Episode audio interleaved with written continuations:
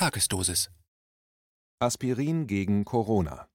Oder aus dem Leben eines Corona-Leugners, Maskenverweigerers, Irren. Ein Kommentar von Vincenzo Corella.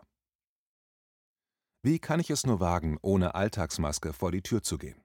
Was fällt mir nur ein, ohne FFP2-Schutz im Auto zu sitzen?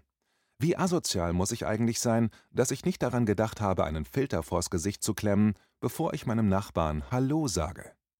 Ich gebe es gleich vorneweg zu, mit Homeoffice-Option, einer Biokiste, die einem wöchentlich vor die Tür geliefert wird, und mit einem Deal mit einem Gemischtwarenladenbesitzer, der mir ebenso einmal wöchentlich den Einkaufskorb abnimmt und ihn mir am Abend wieder prall gefüllt zur Tür hinausreicht, kann ich mich eigentlich gar nicht beschweren.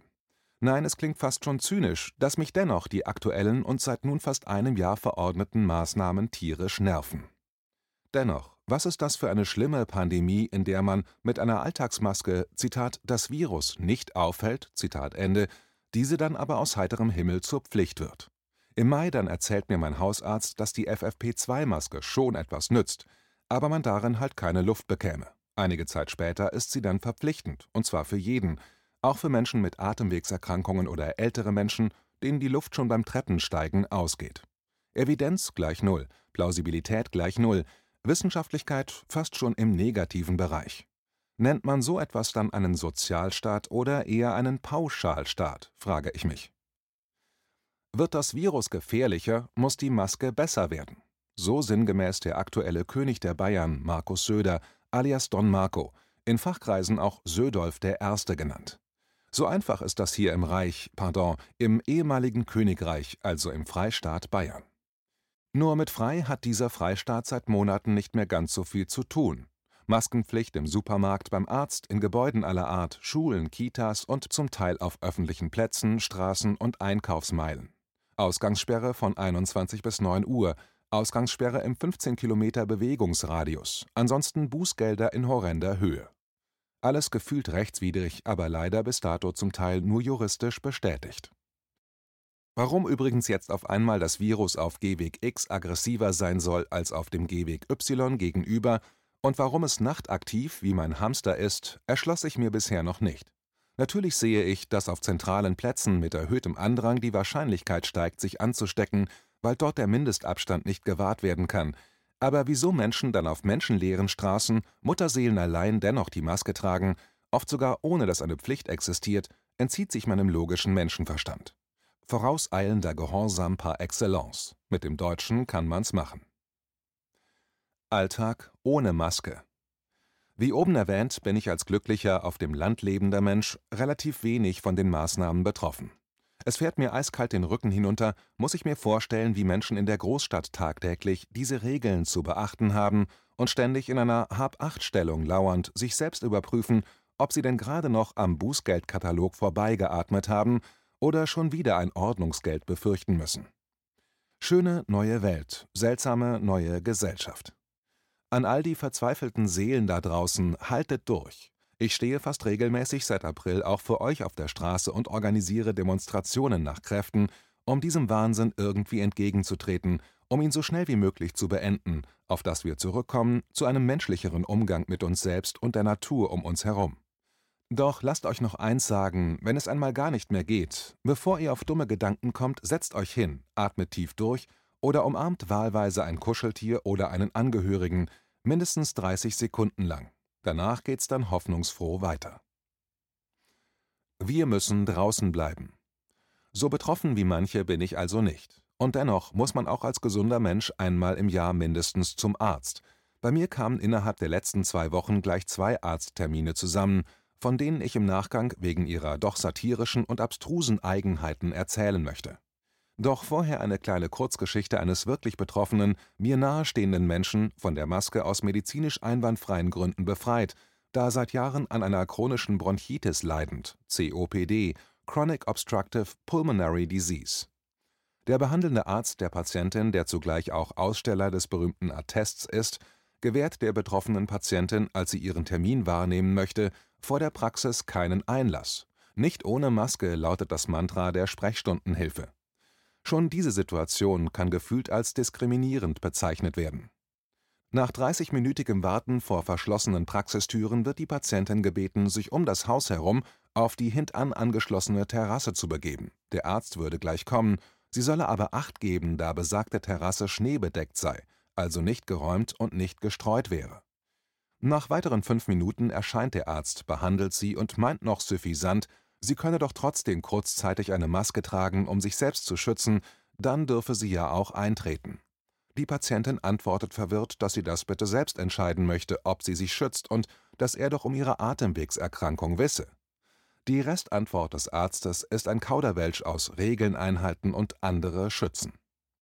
Ich muss also staunend feststellen, dass Ärzte heutzutage lieber das Risiko in Kauf nehmen, dass sich Patienten in eisiger Kälte auf der glatten Praxisterrasse das Genick brechen oder eine Lungenentzündung einfangen, als dass sie sich an geltende Regeln halten, denn das Attest, das der besagten Patientin aus medizinischen Gründen untersagt, eine Mund-Nasen-Bedeckung zu tragen, hat er ja selbst mit seiner Unterschrift bestätigt. Noch einmal in klareren Worten: Der gesellschaftliche Konformismus ist so weit gediehen, dass selbst Ärzte gegen ihre Kompetenz handeln und vermutlich aus Angst vor Ächtung oder sonstigen Konsequenzen unnötige gesundheitliche Risiken in Kauf nehmen? Das kann doch nicht euer Ernst sein. Deshalb auch das Fragezeichen. Für meine Begriffe ist das schlichtweg irre. Früher mussten Hunde draußen bleiben, heute sind es Menschen mit Attest. Jeden Tag ein wenig irrer. Man sollte sich eigentlich gut aufgehoben fühlen beim Arzt. Er will einem ja nur das Beste. Helfen, heilen, lindern, Gesundheit fördern. Ich bin mir da aber gar nicht mehr so sicher, ob der Eid des Hippokrates oder das Gelöbnis der Genfer Konvention in jedem Doktorengehirn aktuell noch so präsent ist. Auf dem Weg zur langweiligsten, aber bei mir durchaus alle Jahre einmal notwendigen Standardbehandlung beim Hals-Nasen-Ohrenarzt musste ich als notorischer Maskenverweigerer wieder einmal feststellen: Einfach machen interessiert ja eh keinen. So spazierte ich ohne jegliche Gesichtsbedeckung, quasi nackt, in die Praxis zum Empfang, wurde dort freundlich begrüßt, vollzog den Akt der kassenärztlichen Abrechnung via Gesundheitskreditkarte und durfte ins Wartezimmer. Easy. Dort angekommen das übliche Bild: Jeder zweite Platz frei und mit Absperrband gekennzeichnet, von circa zehn Stühlen zwei belegt. Die beiden wartenden Patienten brav mit Entenschnabel, FFP2-Maske bekleidet, einer von ihnen schwer atmend, ich weiterhin nackt im Gesicht. Alles gut, dachte ich und schmunzelte noch über meinen Erfolg, dem vorauseilenden Gehorsam ein Schnippchen geschlagen zu haben. Geht doch, freute ich mich. Pustekuchen wurde ich keine fünf Minuten später enttäuscht. Die Arzthelferin tritt ein, ruft meinen Nachnamen und bittet mich umgehend, eine FFP2 zu tragen, worauf ich antworte, dass mir gerade sehr übel und durchaus schwindelig sei. Klappt oft, aber nicht immer, diesmal nicht. Ich müsse diese Maske dennoch tragen, antwortete sie, sonst könne sie mich nicht zum Herrn Doktor lassen. Nach einem kurzen Wortwechsel einigten wir uns auf so etwas wie einen Vergleich, und ich durfte mit Palästinensertuch vorm Gesicht ins Behandlungszimmer schlurfen. Es erwartete mich in gebührendem Abstand, geschätzte vier Meter, der Herr HNO-Arzt, der mich sogleich belehrte, dass eine Maske sehr gut schütze, vor allem aber auch seine Patienten. Zack, da kannst du schon gar nichts mehr sagen, willst du nicht der asoziale Gefährder sein. Ein genauerer Blick zu ihm offenbarte mir dann aber doch einen krassen Widerspruch. Der Arzt selbst trug ja gar keine FFP2, sondern nur eine chirurgische Alltagsmaske. Ich sprach ihn direkt an, er antwortete, dass diese chirurgische Maske ja sogar noch viel mehr schütze, vor allem und jedem und vor Viren ja sowieso.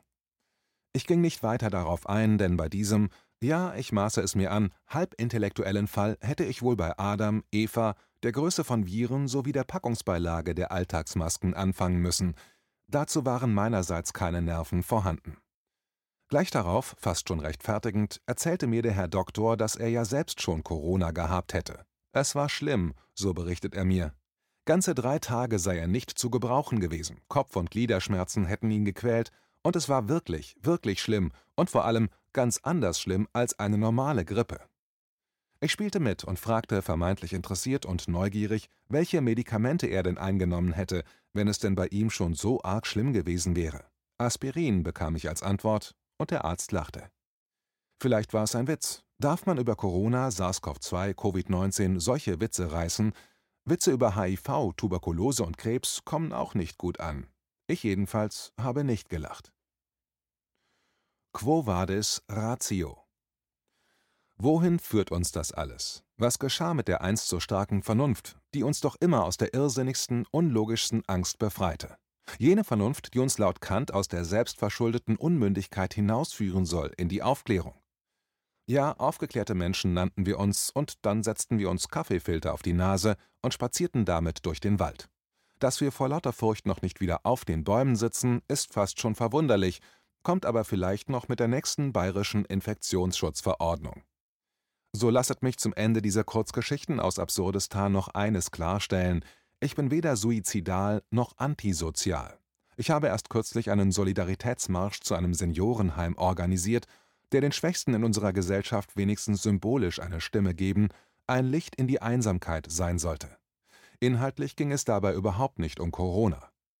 Trotzdem würde eine unheilbare, extrem ansteckende Krankheit grasieren, die zu einer hohen Wahrscheinlichkeit einen großen, und ich meine einen wirklich großen Teil, nicht nur 0,05 Prozent der Bevölkerung und eben nicht nur die labilen, semimorbiden Menschen, sondern durch die Bank alle dahinraffen, ich würde wirklich alles tun, um mich und andere zu schützen.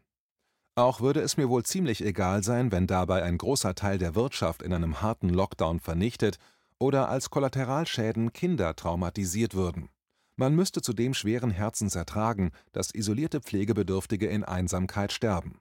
Ja, das müsste dann vielleicht alles sein, wegen der Volksgesundheit und zum Schutz aller Menschen. Aber dem ist nicht so. Und schon gar nicht ist dem so, wenn man bei allen im letzten Jahr erhobenen Daten des RKI, des Bundesamtes für Statistik oder dem Intensivbettenregister DIVI nachsieht. Oder wenn man die Übersterblichkeit endlich einmal wissenschaftlich seriös darstellen würde, ohne immer nur die aus der Relation gerissenen statistischen Ausreißer zu zeigen, die dann als aufmerksamkeitsstarke Horrormeldung dienen. Als ehemaliger Werbetexter weiß ich, was eine richtig gute Headline so alles bewirken kann. Eine Bitte. An alle, die dies bis hierhin gelesen haben, an alle, die ein Gewissen haben, klug und gebildet sind, sich kritisch informieren, reflektieren, ein Rückgrat und auch einen Beruf haben, bei dem sie meinen, das ist nicht ganz so korrekt, was in letzter Zeit hier so alles abläuft. Euch sei gesagt, achtet auf eure Gedanken, denn eure Gedanken werden zu Taten. Achtet auf eure Taten, denn an euren Taten werdet ihr gemessen.